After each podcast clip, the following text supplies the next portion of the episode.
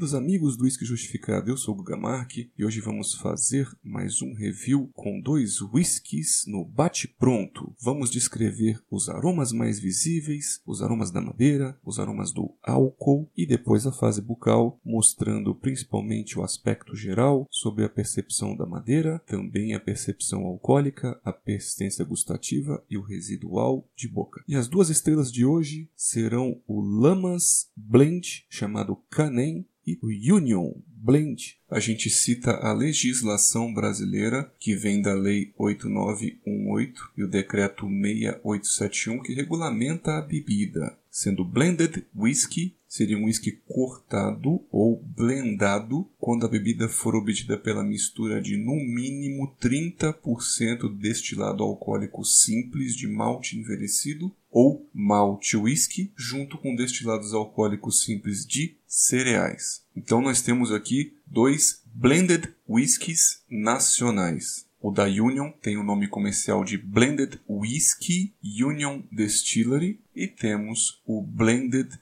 Whisky da Lamas, nome comercial Canem. São dois rótulos que atiçam bastante a curiosidade das pessoas, principalmente em relação aos Blended Scotch Whiskies de entrada que são vendidos no Brasil, entre eles o Red Label, o Blended Whisky Union Distillery, 1 litro com graduação alcoólica de 40%. Utilizado aqui 40% de formulação single malt envelhecidos pelo menos 3 anos, 60% de destilado de cereais envelhecidos, ambos envelhecidos em barris de carvalho ex-bourbon e aqui no prospecto da bebida mostrando que tem corante caramelo, o INSS 150A. Falando um pouquinho da Destilaria Lamas, uma empresa tradicional mineira que fica em Matozinhos, Minas Gerais, um distrito industrial. Nós temos um fly aqui da destilaria mostrando a história, que é uma marca que nasceu pelo prazer de degustar uma boa bebida em família, de tradição e de segredos quase centenários que o patriarca da família tinha. E a Lamas também coloca em seu folder que existe um foco importante na sustentabilidade. A Lamas gera sua própria energia elétrica através de painéis fotovoltaicos fotovoltaicos. O Canning é um blended com dois terços de whisky de grãos e um terço de whisky de malte, cevada malteada. Então, meus amigos, após essa introdução, vamos no bate-pronto. Vamos começar a análise visual do Union, um whisky dourado claro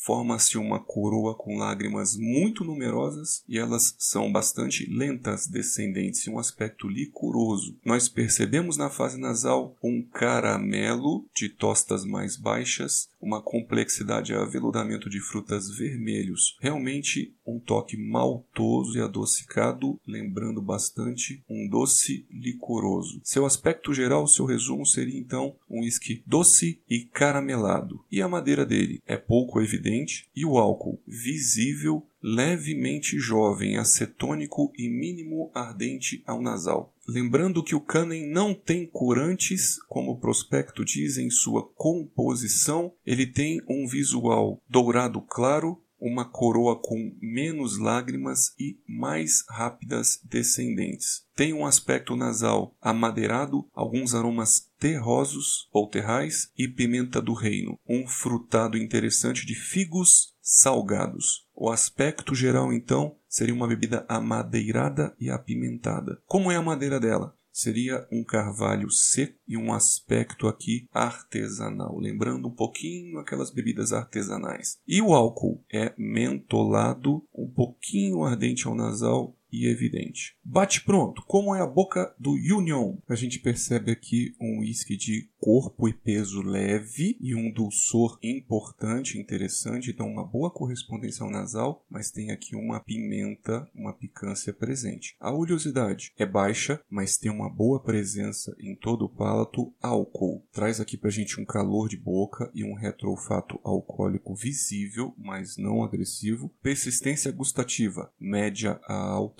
e um residual de boca bastante untuoso ou amanteigado. Bate pronto. Canem, como é a fase bucal? Um peso leve e bastante equilibrado. Também traz aqui uma presença de dulçor, caramelo e mel hidratado. Oleosidade baixa, mas também uma boa presença em todo o palato. Álcool agradável, sem calor de boca. Ele fica praticamente imperceptível. Madeira presente, macia e levemente picante. Persistência gustativa rápida e traz um residual de boca pouco untuoso, mais aquoso e um pouquinho anestesiante.